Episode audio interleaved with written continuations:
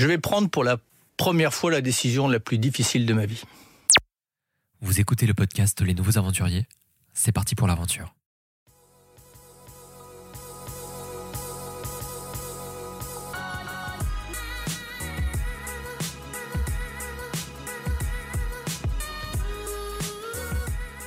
Bonjour à tous, bienvenue et merci d'écouter le quatrième épisode du podcast Les Nouveaux Aventuriers. Je m'appelle François et c'est un plaisir de vous accompagner durant cette écoute. Alors le podcast Les Nouveaux Aventuriers, c'est une série de conversations avec des femmes et des hommes engagés qui vivent des aventures sous différentes formes. Micro, grandes, entrepreneuriales, sportives ou encore humaines. Dans chaque épisode, un invité nous raconte son histoire, son parcours, son déclic, ses doutes, ses joies, ses conseils, bref, son aventure. Pour ce quatrième épisode, j'ai le plaisir de partager une conversation avec Hélène de Vestel, la fondatrice d'Edeni. Difficile de résumer en quelques lignes le parcours d'Hélène tant il est riche humainement et culturellement. Cette fille d'éleveur qui a grandi entre la campagne française, l'Argentine et l'école de la Légion d'honneur a mûri son engagement grâce à des centaines de rencontres à travers le monde et des milliers d'heures de recherche. Le féminisme, la protection de l'environnement, la santé, l'éthique sont autant de sujets d'inspiration et de lutte pour Hélène. Et Denis est finalement la réponse à un constat cinglant. Alors qu'Hélène participe à un sommet international sur le climat, elle constate que des centaines de bouteilles en plastique sont distribuées lors de cet événement. À son retour en France, décidée à faire bouger les lignes, Hélène fonde donc Edeni, un organisme de formation qui a pour objectif de former les citoyens à des comportements sains, écologiques et éthiques. Cet épisode qu'Hélène a choisi d'appeler Edeni la formation de résistance et de résilience retrace son parcours, il revient également sur la création et les formations d'Edeni dans un monde où la mobilisation citoyenne est plus que jamais nécessaire sur les enjeux environnementaux, éthiques et sanitaires. Sans plus attendre, je laisse place à cette conversation passionnante avec Hélène. Bonjour Hélène. Bonjour. Merci euh, beaucoup d'avoir accepté de participer au podcast Les Nouveaux Aventuriers. Je suis content de t'avoir comme invité parce que j'ai assisté à une de tes conférences il y a peu de temps et j'ai trouvé ton discours euh, engagé évidemment et positif. Mais avant de commencer euh, à parler de ton parcours et de l'aventure Edeni, je vais te poser la question que je pose à tous les invités du podcast. J'aimerais connaître ta définition du mot aventure. Alors, qu'est-ce qu'une aventure? Bon, je ne sais, pas si j'ai une euh, bonne définition, mais j'ai l'impression, en tout cas, que ça m'évoque forcément quelque chose où on se met en danger, où euh, il y a une sorte d'adrénaline qui va arriver et de, de rencontre euh, de l'altérité et de choses qu'on n'a pas prévues. Et du coup, cette mise en danger, elle me paraît essentielle dans ma définition et, et, mon imaginaire lié à l'aventure. C'est-à-dire que si c'est trop simple, si on a trop de moyens, euh, que ce soit financier, que ce soit euh, voilà trop d'organisation, etc. C'est plus vraiment euh, partir à l'aventure, quoi. Ce que je trouve intéressant justement, c'est que chaque invité a une définition sa propre définition du mot aventure et qu'elle se rapporte généralement à son expérience et à son vécu.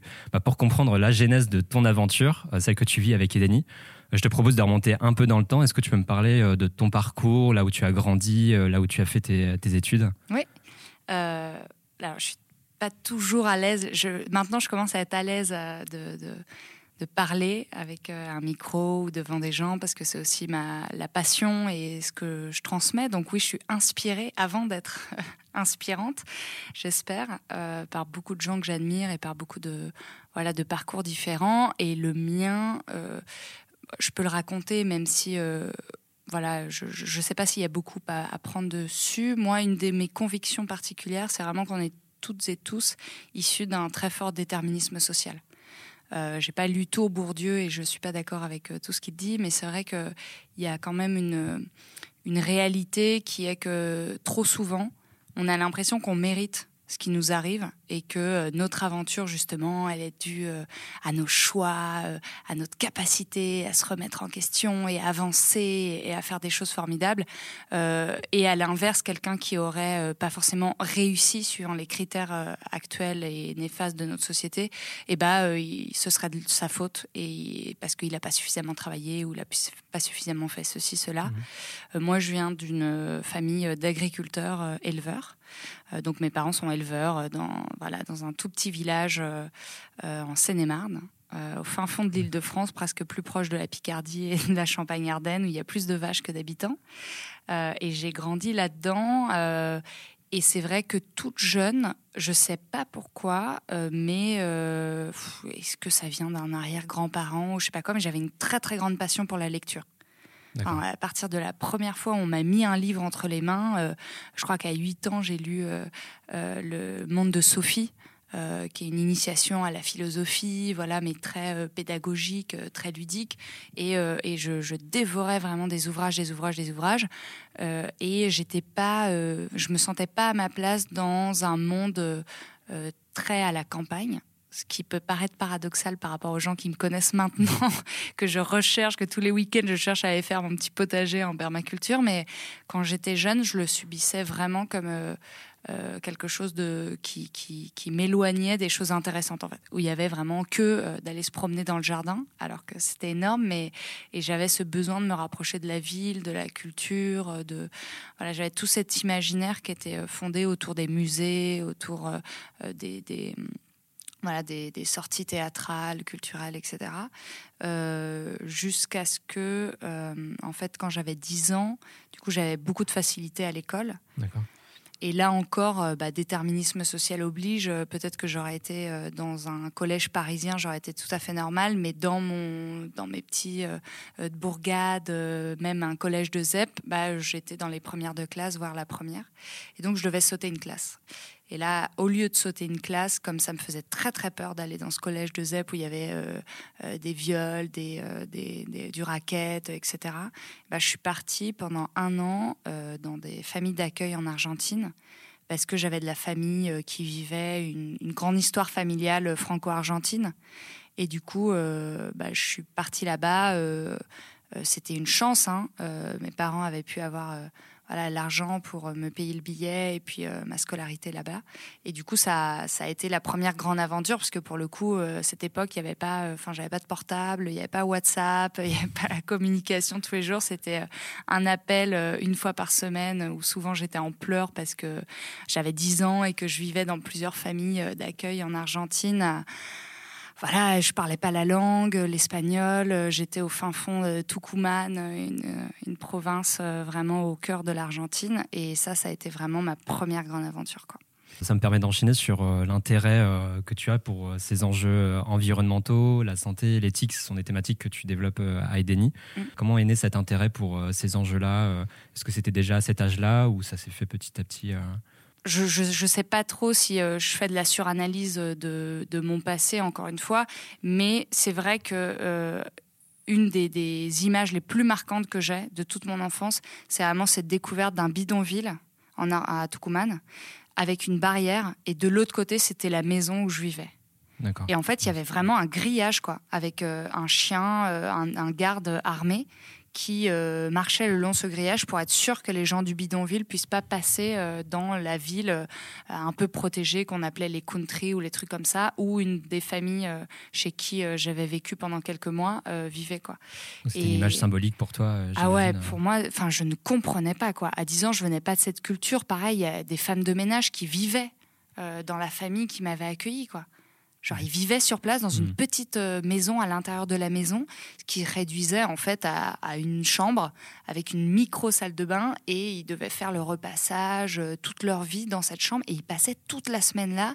Et de temps en temps ils avaient même pas des congés quoi, ils avaient un dimanche toutes les deux semaines pour rentrer euh, au bidonville ou loin voir leur famille. Et ça vraiment pour moi cette idée d'injustice, elle est née là. Et après quand je suis revenue en France, j'ai gardé vraiment ce, ce sentiment clair de lutter contre les injustices.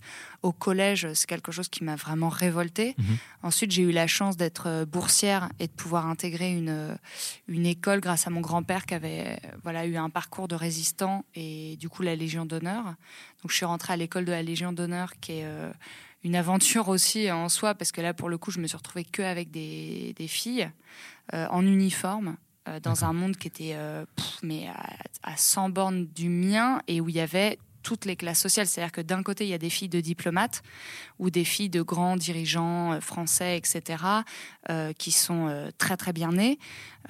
et puis, de l'autre côté du spectre, il y a des pupilles de la nation euh, dont les parents sont morts d'une overdose, euh, qui vivaient eux aussi dans des bidonvilles sur le sol français, tout ça. Et, moi, j'ai vraiment alterné entre ces différentes classes sociales sans vraiment savoir où me positionner. Et quand ensuite j'ai pu, grâce à, des notes, voilà, et à beaucoup de lectures, parce que moi, ma curiosité intellectuelle en fait est récompensée dans le système éducatif actuel, alors que par exemple j'étais pas très manuel, bon bah ça c'était pas gênant quoi. Bah, cette récompense dans cette euh, société comme elle a été organisée fait que j'ai pu faire une classe préparatoire là, de même en étant boursière, pareil une école de commerce. Et l'école de commerce, ça a été le point culminant de l'inconsistance de ce monde pour moi, de la dissonance cognitive que j'avais. Et je suis partie en plein milieu de mon école euh, à faire euh, un an de tour du monde avec euh, moins de budget que si j'étais restée euh, dans mon école de commerce, parce que avec moins de 10 000 euros que j'ai rassemblés en travaillant avant, en faisant des petits boulots, etc., en rassemblant de l'argent, mettant de côté, je suis partie pendant un an à pied, en bus, euh, évidemment, j'ai pris quelques avions, euh, mais en faisant, euh, sans jamais aller dans un hôtel, mais en étant en couchsurfing. Donc vraiment dormir chez l'habitant et me rendre compte des manières de vivre responsable un peu partout et de justement ce déterminisme social. Qu'est-ce qui a fait qu'on en est là, qu'on soit si malheureux, qu'il y ait des dépressions et qu'il y ait des peuples bah, qui n'ont rien et qui pourtant sont heureux et qui continuent d'être expoliés, exploités, etc. Mmh. Je trouve que tu as une partie de ton parcours qui est très singulier et puis après, tu reviens sur un parcours plutôt classique qui pouvait t'ouvrir énormément de portes, des grandes entreprises, la haute administration. Et comment tu as fait pour euh, résister à la tentation finalement et euh, partir vers un autre chemin euh? bah, J'ai pas tant que ça résisté en réalité, puisque j'ai quand même terminé mon école de commerce en mhm. revenant. J'avais des, dettes à éponger, etc. Ensuite, j'ai fait bah, une alternance, pareil, parce que j'avais vraiment besoin d'argent. Et puis, j'avais aussi un besoin de reconnaissance euh, de la société. Je savais pas trop où me placer. Moi, je me rappelle que euh, quand j'étais jeune, j'avais vraiment euh, des amis aussi, des cercles parisiens qui appartenaient vraiment à ce qu'on appelle la jeunesse dorée, mhm. dans des 300 mètres carrés à 18 ans, à boire du champagne avec des lignes de coke. Ah, j'ai connu des soirées comme ça et, et, à un moment donné où je sortais avec un fils d'ambassadeur, etc., ma mère m'a dit une phrase qui m'a paru extrêmement cruelle à l'époque, mais que j'ai maintenant euh, pleinement compris. Elle m'a dit, mais en fait, c'est pas ton monde, c'est pas ton milieu, tu n'y seras jamais heureuse. Et euh, sur le moment, ça m'a paru euh, bête de me dire, bah si, l'ascenseur social, ça existe et, et, tout le monde peut vivre avec tout le monde. Moi, je m'adapte, j'ai aucun problème, je peux vivre aussi bien à la campagne que dans les milieux mondains, que avec rien ou avec beaucoup. Et en réalité, non.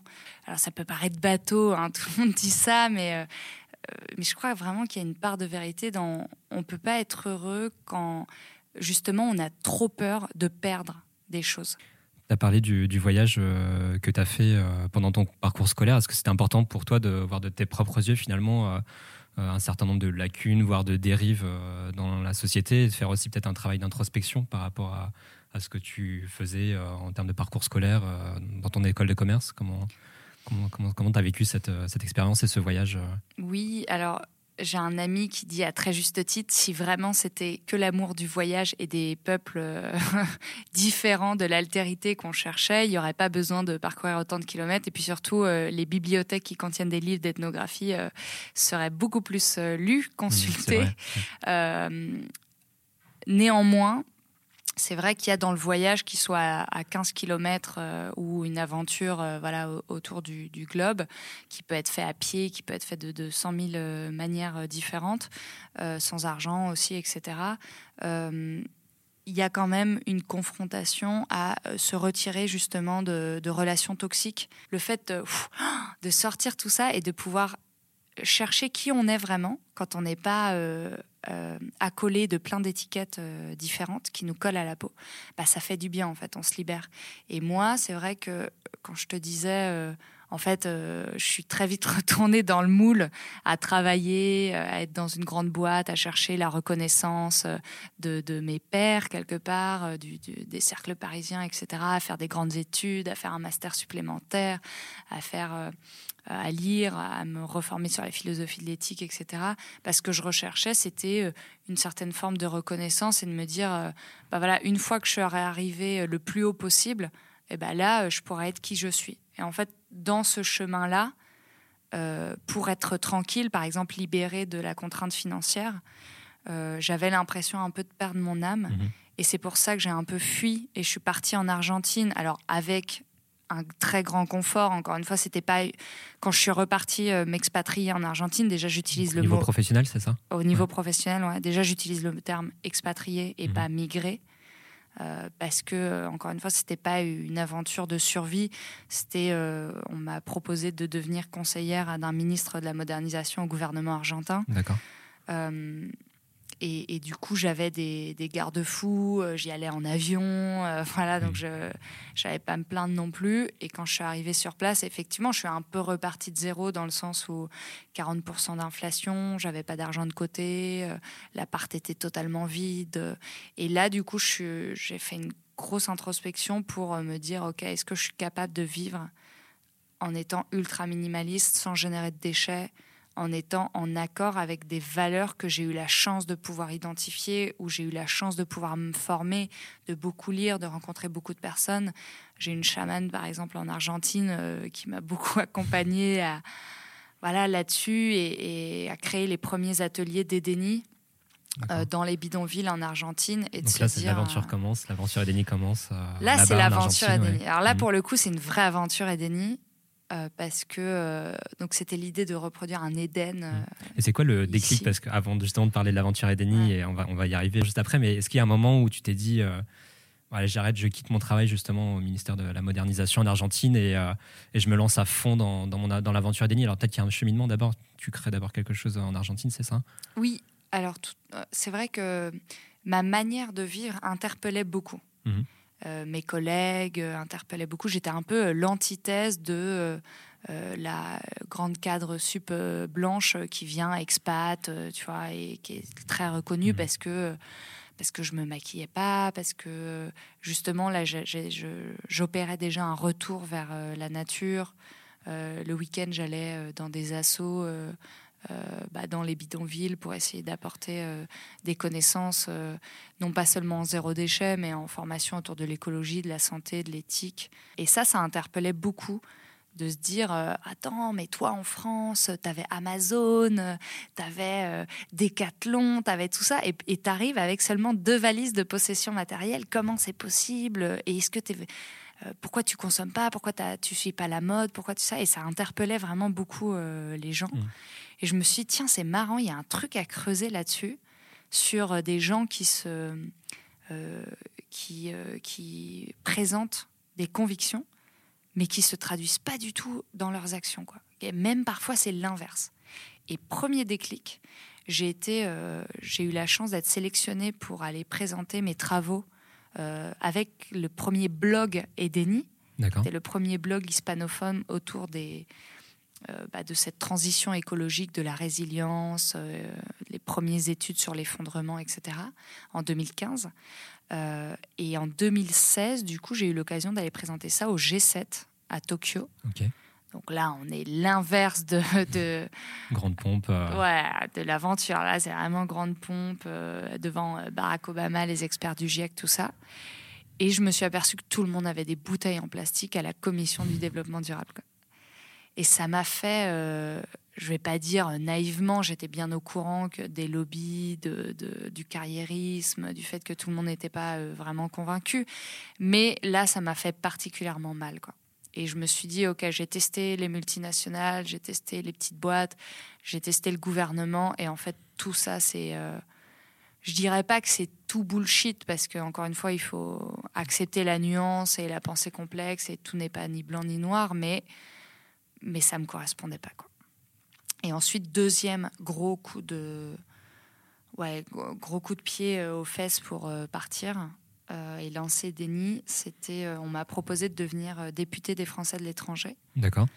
Parce que moi, j'étais, je, je, me considérais encore une fois totalement naïvement apolitique alors qu'en fait personne n'est apolitique, on est apartisan éventuellement, et j'étais vraiment et je suis toujours apartisane. En revanche, tout est politique et on, est forcément, enfin c'est important de se politiser et de comprendre que la politique, même si nous on s'y intéresse pas, elle, elle s'intéresse à nous mhm. et elle, change l'intégralité de ce qu'il y a autour de nous.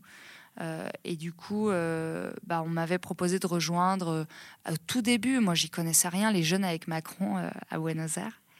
Et du coup, euh, j'avais rejoint ça, faire quelques euh, réunions, voir euh, tiens le programme écologique. Il y avait des trucs intéressants, même si c'était ultra basique et que ça allait pas très loin. Mais par rapport au retard qu'on a en France et à, tout ce qu'on fait de mauvais, là, c'était presque empêcher d'aller plus mal en fait. Mmh. Euh, et on m'a proposé d'être euh, de, voilà d'être député des Français à l'étranger parce qu'ils recherchaient une jeune fille euh, avec des liens franco-argentins puisqu'il y avait le G20 qui allait arriver à Buenos Aires et que je correspondais un peu toutes les cases quoi. case on veut des jeunes, case on veut des femmes, case on veut quelqu'un qui a des liens avec l'Argentine, case on veut des militants et moi j'étais dans dans un collectif aussi qui s'appelle Ni Una Menos. Euh, à Buenos Aires, un collectif de féministes euh, voilà, qui se rapproche de plus en plus de l'écoféminisme. Tu répondais à tous les sujets euh, ah ouais, non, mais dans l'air du temps. C'était profil parfait. J'étais dedans jusqu'à ce qu'on me demande de signer la fiche de bah voilà si tu voulais être intronisé, qu'on te sélectionne, etc. Fallait en gros renier l'intégralité de tes convictions pour te dire une fois que tu seras à l'Assemblée nationale, faudra dire oui à tout quoi. Ouais. Et là, tu as compris que c'était pas pour toi. Exactement. et j'ai eu peur de moi-même c'est-à-dire qu'en vrai, après, quand j'ai vu euh, qui est devenu député, euh, Paola Forteza, euh, et, tous les gens qui. Voilà, j'ai vu là, comment la campagne a été faite, c'était dégoûtant, comment les gens étaient traités, comment les assistants parlementaires étaient traités, et comme tout était au service en fait du carriériste et de la mise en avant d'une personne et pas du tout des idées. là, j'ai regretté et je me suis mince, aurait eu de la gueule peut-être la première députée écoféministe, végane, zéro déchet, qui arrive avec sa gourde à l'Assemblée et en fait, euh, en fait j'ai eu j'ai eu peur de me dire sous les dorures de la République, avec des gens qui te disent à quel point tu es formidable tout le temps, un peu comme dans les écoles de commerce ou à Sciences Po Paris quand on te dit que tu es l'élite de la nation, etc. Est-ce que, en fait, avec 5000 euros par mois, euh, tous les transports gratuits, des vols en première classe, etc., euh, etc., est-ce que j'aurais vraiment gardé mon âme de militante pour la justice euh, sociale et climatique, pour plus d'équité, euh, en fait, j'en sais rien. Mmh. Là, tu as aussi euh, finalement fait preuve d'une forme de, résistance en disant non. Et donc après, tu es rentré en France pour fonder Edeni. Ça me permet justement d'enchaîner sur la création d'Edeni et s'intéresser concrètement à ce que tu fais maintenant ici. Alors comment tu as eu cette idée de, fonder Edeni et comment ça se passe le lancement, la création Donc en 2017, c'est ça, d'Edeni? Oui, euh, et bien du coup, à la suite de ça, euh, j'ai continué les ateliers donc des dénis dans, à la Villa 31, mhm. qui est un des plus grands bidonvilles au sein de la ville de Buenos Aires, euh, entre deux rails de chemin de fer. Et ça a commencé à avoir sa petite renommée. donc d'abord sur la presse locale, ensuite la presse nationale et même la presse française qui est venu. J'ai eu RTL, euh, France Inter, euh, des petits, euh, des petits podcasts, voilà, des gens, les correspondants locaux à Buenos Aires qui sont venus m'interviewer, ces Français qui font des choses à l'international, etc. Et j'ai fini par avoir une bourse. et des prix pour pouvoir monter le projet Edeni en France. Et ça correspondait à un moment donné, c'était un peu un alignement des étoiles. donc encore une fois, j'ai pas fait grand chose, j'ai suivi il y a eu une opportunité en tout cas pour que je rentre en France et que j'ai plus à prendre l'avion parce que je commençais à très mal vivre cette dissonance cognitive de d'aimer, continuer à aimer ma famille et mes cercles amicaux en France et en même temps de vivre en Argentine. Du coup, euh, devoir rentrer une fois par an euh, en avion, ça me correspondait plus par rapport à mes convictions euh, écologiques.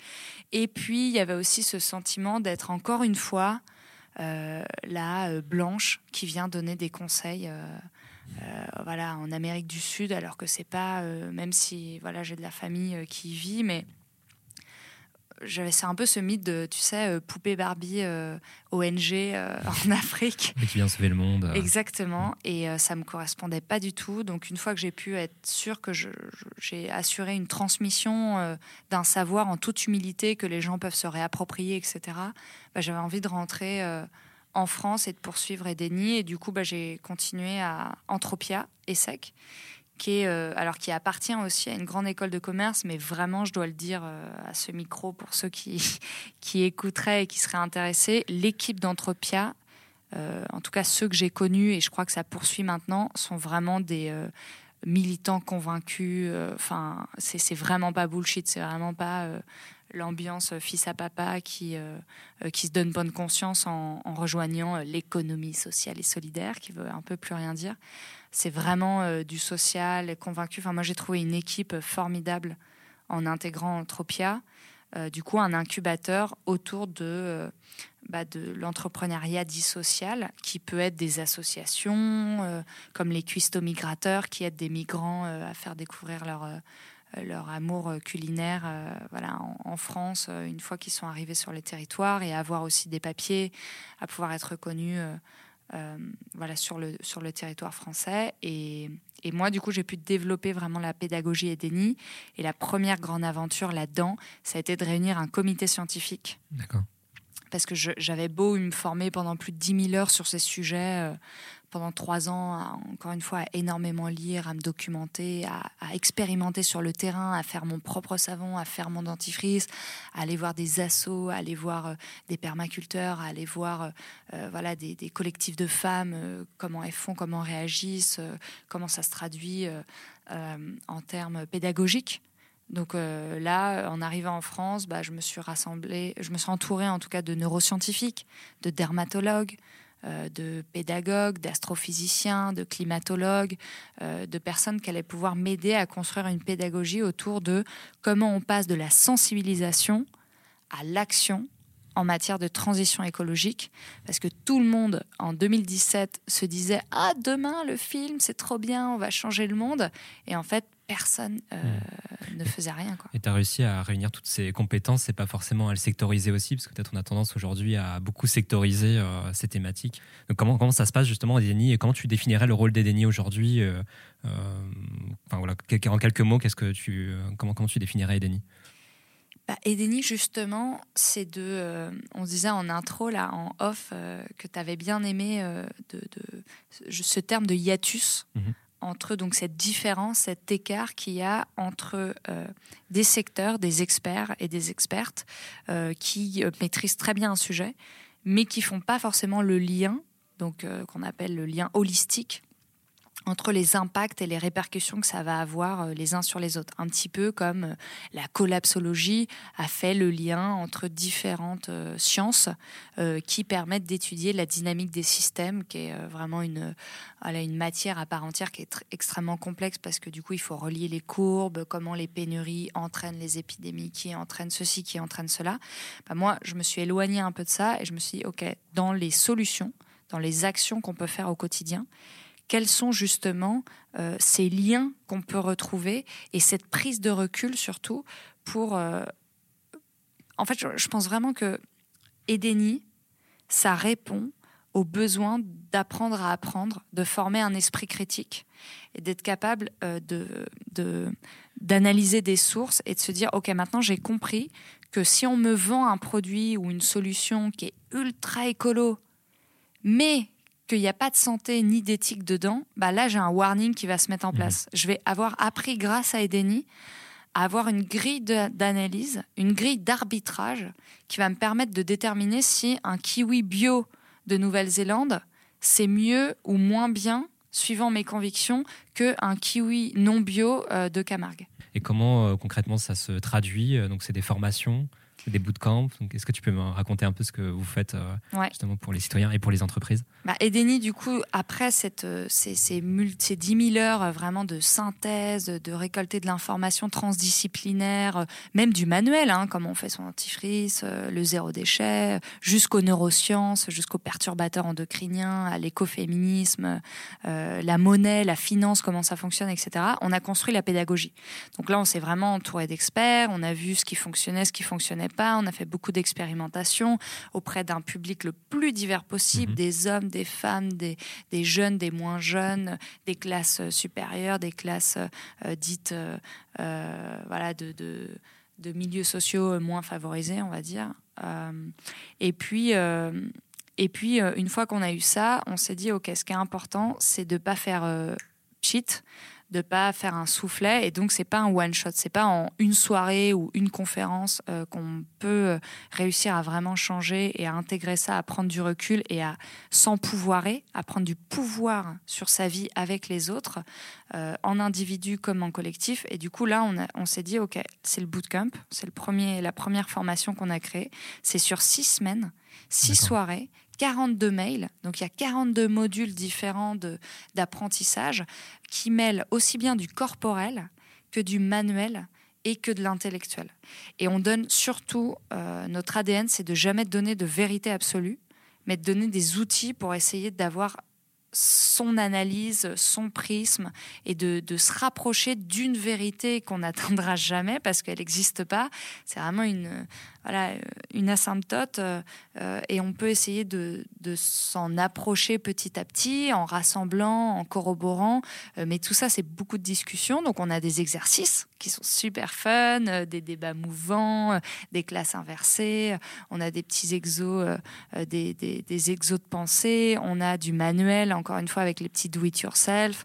On a aussi du corporel avec de l'initiation au yoga, de la méditation, de la pleine conscience. Et du coup, c'est vraiment une aventure comme tu disais, les nouveaux aventuriers, bah là, c'est vraiment une aventure de six semaines qu'on parcourt pour qu'à la fin des six semaines, voilà, on a mérité de se former et on, s'est offert le fait de, prendre euh, ces 50 heures de formation pour soi, pour comprendre les grands enjeux euh, de 2020 euh, et au-delà. Qu'est-ce que ça veut dire dans ma vie qu'elle soit personnelle, individuelle, de mon foyer, de mes proches, et qu'est-ce que ça veut dire dans ma vie euh, collective, les choix politiques qu'on va prendre ensemble. Et c'est pour ça que nous, on ne dit pas qu'on adresse ni des citoyens, de citoyennes, ni des entreprises. On, on, s'adresse et on partage ça avec des individus, peu importe là où se trouvent. S'ils veulent venir chez nous de manière individuelle, bienvenue. Et si il faut qu'on aille les chercher et les pousser un peu plus pour nos actes militants dans des entreprises, eh ben on le fera aussi avec le plus de respect euh, possible. Encore une fois, on n'est pas là pour culpabiliser ou pour euh, euh, pointer du doigt ou pour que ce soit des sacrificiels. On est là vraiment pour se dire attendez, est-ce qu'on est heureux maintenant comme ça? Non. Donc, euh, apprenons comment on peut faire les choses différemment. C'est un peu de l'éducation populaire, euh, euh, mais fait à la, à la sauce et déni avec les moyens qu'on a. Est-ce que tu as une anecdote à nous raconter justement sur une formation ou un participant ou une rencontre, ce qui se passe en secret euh, dans une formation Edeni Est-ce que tu as un petit, un petit, truc à nous raconter pour qu'on comprenne euh, ce qui se passe exactement? Ce qui se passe au bootcamp reste au bootcamp. Donc, il se passe plein de trucs, mais on peut pas le dévoiler. non, il y a émotionnellement, c'est très très fort en général. Mhm. Parce que c'est vraiment un voyage initiatique aussi que les gens parcourent pendant ces six semaines. en général, ils travaillent en parallèle aussi. Donc, euh, il y a cette dissociation qui s'opère, parfois schizophrénique, qu'on a besoin d'accompagner parce que pendant la journée, on est dans une certaine situation et le soir, en arrivant euh, au club Edeni, au bootcamp, euh, on rentre dans une bulle, dans un univers totalement différent. Si je peux vous donner plusieurs anecdotes, déjà, c'est un directeur de clinique euh, hôpital euh, qui, à la fin de la sixième module de bootcamp, a dit Ok, mais euh, est-ce que vous n'avez pas une société secrète où la nuit on pourrait se on pourrait se réunir et faire des sabotages ensemble? C'était marrant et vraiment. Enfin, je, il faut que vous imaginiez vraiment un cadre supérieur en costard cravate tous les soirs qui, vient et, et qui, et qui dirige une clinique où il y en a 350 dans le monde, etc. Bon, c'était assez marrant. Et euh, une anecdote toute récente, là, cette semaine, on vient de euh, commencer la 12e promotion euh, du bootcamp. D'accord. qui maintenant est aussi à Toulouse, Montpellier, Marseille. voilà, y a, on a formé des, des, formateurs et des formatrices un peu partout, des mentors.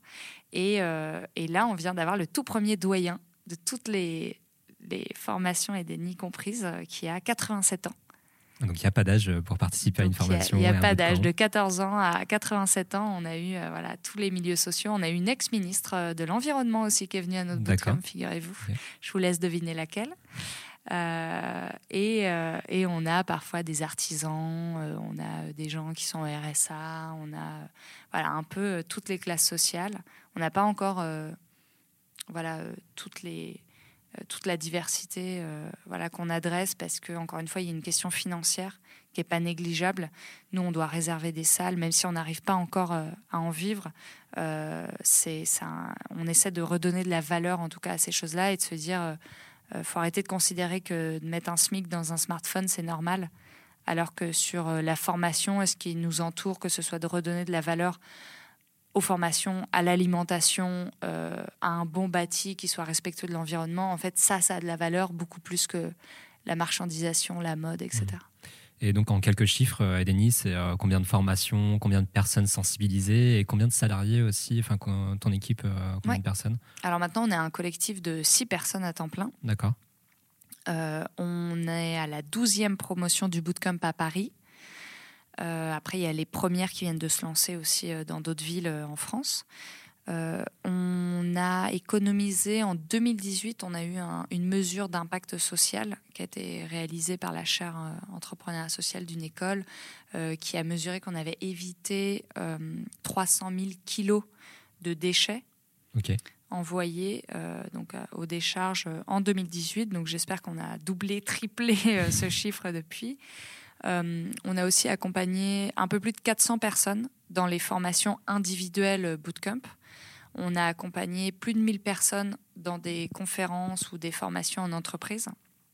Et euh, parmi euh, tout notre écosystème, donc les vidéos sur la chaîne YouTube, le blog sur Medium ou les podcasts, les conférences qu'on fait, on est à peu plus, plus de 30 000 personnes qui nous suivent un peu partout et 50% euh, de déchets environ évités pour tous ceux, pour celles et ceux qui, suivent nos formations. C'est un peu après, il y, a tellement d'indicateurs qu'on n'est pas capable de mesurer ou, on ne prend pas le temps de le faire.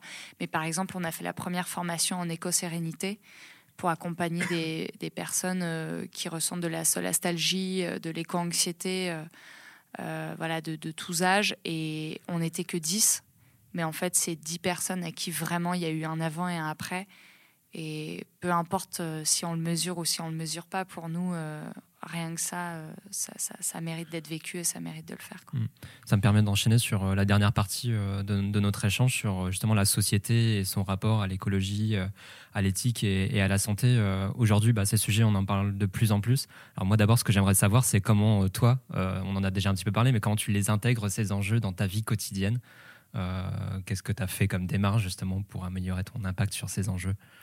Eh bien, j'essaie au maximum euh, de déconstruire tout, ce que, tout ce que mes convictions me portent à penser que c'est néfaste, que ce soit le patriarcat, le colonialisme, la culture du viol, le capitalisme, etc. Essayer vraiment de, de déconstruire ces idées reçues, de déconstruire ce qu'est le succès aussi de déconstruire ce qu'est euh, les vacances, de déconstruire ce qu'est voilà un peu tout ce qui nous entoure, pas euh, juste pour être dans une posture euh, de rébellion. c'est pas du tout ça. Je pense que personne, encore une fois, n'a envie d'être rebelle ou personne n'a mmh. envie d'être violent. C'est c'est une souffrance de s'isoler et même d'ailleurs en sciences cognitives, ça a été prouvé que le fait de se sentir isolé dans un certain milieu social, ça active les mêmes zones dans le cerveau que d'être battu. Donc c'est extrêmement violent et je pense que personne n'a envie de se, de se mettre dans cette position-là.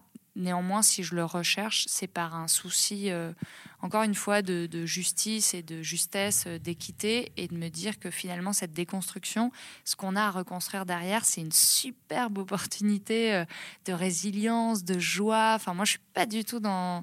Je suis pas. déjà, je suis, je suis, très joyeuse au quotidien. Moi, c'est ce qui m'a surpris, c'est quand j'ai assisté à ta conférence, finalement quand tu parlais, j'avais l'impression qu'il y avait une forme de radicalité, mais positive. Et on voyait que tu étais heureuse dans ce sur quoi tu t'engageais. Et euh, alors, comment tu fais justement pour être heureuse euh, avec ce mode de vie, entre guillemets, euh, où bah, voilà, tu mets quelque part une forme de frein, mais tu les dépasses justement pour les transformer en forme, en forme positive. Comment tu fais Je pense que ça intéressera pas mal d'auditeurs. Moi, c'est vraiment déjà depuis que j'ai enclenché un peu cette, cette aventure Edeni, j'ai rencontré des personnes extraordinaires. je pense vraiment et je crois que les, consensus scientifiques, les études euh, confortent cette idée que euh, le savoir est joyeux et au contraire d'essayer de se dire ah mais heureux les ignorants euh, parce qu'il y a tellement de choses qui vont pas dans le monde qu'on préfère pas savoir et avoir des œillères. vraiment, ça nous, ça nous plonge dans une sorte d'apathie où on ressent plus rien. Du coup, on, s'empêche d'être indigné, on s'empêche d'être en colère, on s'empêche d'être triste pour être sûr de pas regarder ça et de se dire non, non, non, mais moi j'ai ma petite vie, euh, me déconcentre pas là-dedans parce que c'est horrible, je, peux pas accueillir toute la misère du monde euh, dans ma tête, dans ma charge mentale et du coup, je préfère pas savoir. Et en fait, ça, je crois que ça, ça nous écarte de nos émotions et, du chaos de la vie. Oui, la vie.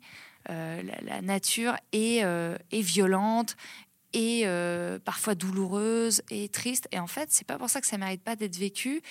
Et d'ailleurs, le, le, bonheur, c'est pas un encéphalogramme euh, tout plat euh, de plein de joie, mhm. mais c'est de la joie, de la tristesse, de la colère, du dégoût, de la, de, la, honte, parfois au contraire de la fierté. Et du coup, plus on en saura, plus on brisera des tabous. Moi, ça m'a, par exemple, libéré corporellement de faire tout ce chemin que ce soit sur l'alimentation vivante, que ce soit sur euh, prendre son temps et pas faire un, euh, un stress nerveux parce que j'ai 15 minutes de retard euh, quelque part, et bah, ça fait que je prenais des médicaments de l'âge de mes 8 ans à, à l'âge de mes 23 ans et que j'ai totalement arrêté. Euh, à, grâce à un meilleur équilibre de vie, grâce à être, euh, ne plus avoir cette dissonance cognitive perpétuelle. Et donc, par rapport à la société, je pense qu'on a tout à gagner. C'est pas juste euh, rééquilibrer les ressources et les richesses. C'est vraiment juste se dire qu'est-ce que l'humanité, à quoi ça sert d'être en vie qu'est-ce qu'une vie? Pourquoi on est là plutôt qu'on n'est pas là? Euh, et, du coup, euh, qu'est-ce qu'on a envie de vivre pendant ces 70 ans qu'on passera sur Terre euh, en harmonie avec les autres? Qu'est-ce qu'on a mm. envie d'éprouver quoi? Il y a un débat justement sur, dans la société hein, sur la manière d'aborder ces enjeux entre un discours radical et alarmiste et un discours optimiste où on montre les bonnes initiatives. Bah, d'après toi, quelle forme doit prendre la mobilisation et, et la prise de conscience citoyenne oui, euh, c'est une excellente question. Et à, cette réponse, même si j'ai, encore une fois, hein, j'ai pas du tout euh, la science infuse et je continue de. Euh, voilà, d'échanger beaucoup avec des personnes qui, connaissent bien mieux le sujet que la mobilisation que moi, mais je reste persuadée et, et, mes lectures et mes échanges à ce propos le confortent qu'il faut encourager à tout prix la complémentarité des luttes, la complémentarité des stratégies, et que si vous vous sentez plus à l'aise dans le fait d'avoir un discours très positif, euh, rassembleur, eh ben faites-le. Dans tous les cas, ne mentez pas. Du coup, si vous, vous êtes plus à l'aise de le faire, faites-le. Si au contraire, vous pensez que euh, vous avez une telle colère euh, juste qui s'exprime en vous, bah, exprimez-la et peut-être que vous ferez peur, peut-être que vous aurez de la colère, et ben très bien certains vont être plus sensibles à, de la peur, à de la colère, d'autres vont être plus sensibles à de la joie, à de l'espoir, d'autres vons être plus sensibles à la culpabilisation, d'autres vont être plus sensibles. En fait, il faut tout pour faire un monde et, euh, et allons-y et surtout entraînons-nous, entraînons-nous. C'est-à-dire à partir du moment où on a le même objectif de transition, de résistance et de résilience, eh bah, euh, eh bah oui, c'est sûr qu'on n'aura pas, on partagera pas l'intégralité de l'ADN et de la charte de, toutes les manières de militer et, de faire cette transition. Mais si on a le même objectif, alors entrez dans nous. Il y en aura qui seront sur le front, qui feront les 2% de résistance active, et puis il y aura 98% qui seront en soutien, puis il y en a qui feront des marches euh, non violentes, et puis d'autres qui seront dans le sabotage, et d'autres qui seront en entreprise, et d'autres qui seront à visage euh, masqués et d'autres à visage ouvert, tant mieux, entrez dans nous et, allons tous dans la même direction euh, au plus vite. Mmh. On approche euh, de la fin de, notre conversation. Juste des petites questions pour conclure. Alors j'ai des auditeurs qui m'ont demandé d'intégrer une question sur un livre que tu conseillerais en lien avec l'aventure que tu vis avec Edeni. Donc tu aurais un conseil de lecture à donner à ces auditeurs? Oui, alors le dernier euh, euh, livre, alors si c'est concernant l'aventure Edeni, bah, j'ai écrit un manifeste euh, avec Edeni qui est L'urgence de la cohérence aux éditions La Relève et la Peste. Donc ça, pour comprendre vraiment l'aventure Edeni et tous les apprentissages qu'on peut en ressortir, c'est vraiment ce petit manifeste livre rouge qui nous parle de, de, bah, de Matrix, des pilules rouges qu'on peut prendre pour prendre euh, du recul. Et sinon, un livre en général, il y en a, il y en a des millions. Je pense à celui de Titiou Lecoq, je pense à, au livre de retranscription du podcast Les couilles sur la table, je pense à Homo euh, Domesticus, euh, je pense à tellement d'ouvrages magnifiques. J'en ai fait même une bibliographie pour, pour essayer de tous les rassembler. L'univers des low-tech de Philippe Biwix et peut-être dans cette ère de municipale qui arrive en France, et bien de, lire un ouvrage de Murray Bookchin peut-être sur le municipalisme libertaire. Ok, je pense que là il y a une plénitude de choix, donc super. Avant dernière question, c'est quoi la, suite de ton aventure? Est-ce que tu as d'autres projets en tête avec Edeni? Euh, c'est quoi la suite? Euh, Continuer euh, ce que tu vis actuellement ou il y a d'autres d'autres idées? Avec Edeni, pour l'instant, on n'a pas du tout fini d'explorer et on a vraiment cette mission de vie qui nous, qui nous porte de, que tout le monde mérite de se former, à vivre mieux avec moins et on a encore beaucoup, beaucoup de boulot avec ça. Donc là, on continue sur cette démarche de former un maximum de personnes, d'essayer d'être de plus en plus innovant sur les manières de réussir à financer ça et que ce soit viable et pérenne. Euh, donc n'hésitez pas à nous rejoindre dans cette aventure et, euh, vraiment euh, qu'on pense collectif toujours. et, puis, et puis on continue de créer de nouvelles formations. Là, on est sur la création d'un jeu. Sur la création aussi d'un podcast, sur la création voilà, d'améliorer de, les formations. On nous demande aussi tout le temps un bootcamp niveau 2 pour encore approfondir. Donc on est là-dessus. Dernière question, bah, je demande à chaque invité de choisir le titre de leur épisode de ce podcast. Donc si tu devais donner un titre euh, à cet épisode par rapport à ton aventure, ton parcours, euh, Edeni, euh, qu'est-ce que tu donnerais comme titre? Et eh bah, Peut-être Edeni, la formation de résistance et résilience. Bah, c'est parfait comme titre. Bah, pour conclure, je rappelle l'adresse de ton site internet pour en savoir plus, notamment sur les formations, edeni.fr. Il me reste plus qu'à te remercier, euh, Hélène, pour cet échange. C'était très intéressant et inspirant. Et puis, bah, je te souhaite que ton aventure euh, pleine d'engagement continue. Merci beaucoup. À bientôt. Merci. À bientôt. Si vous aimez le podcast Les Nouveaux Aventuriers, vous pouvez l'aider en partageant les épisodes sur les réseaux sociaux. Vous pouvez aussi lui donner un maximum d'étoiles sur Apple Podcast. Et puis je pars prochainement pour un tour de France à la rencontre des forces vives de notre beau pays. Pour soutenir cette itinérance, rendez-vous sur Ulule, le lien est dans le descriptif de cet épisode. À bientôt pour une nouvelle aventure.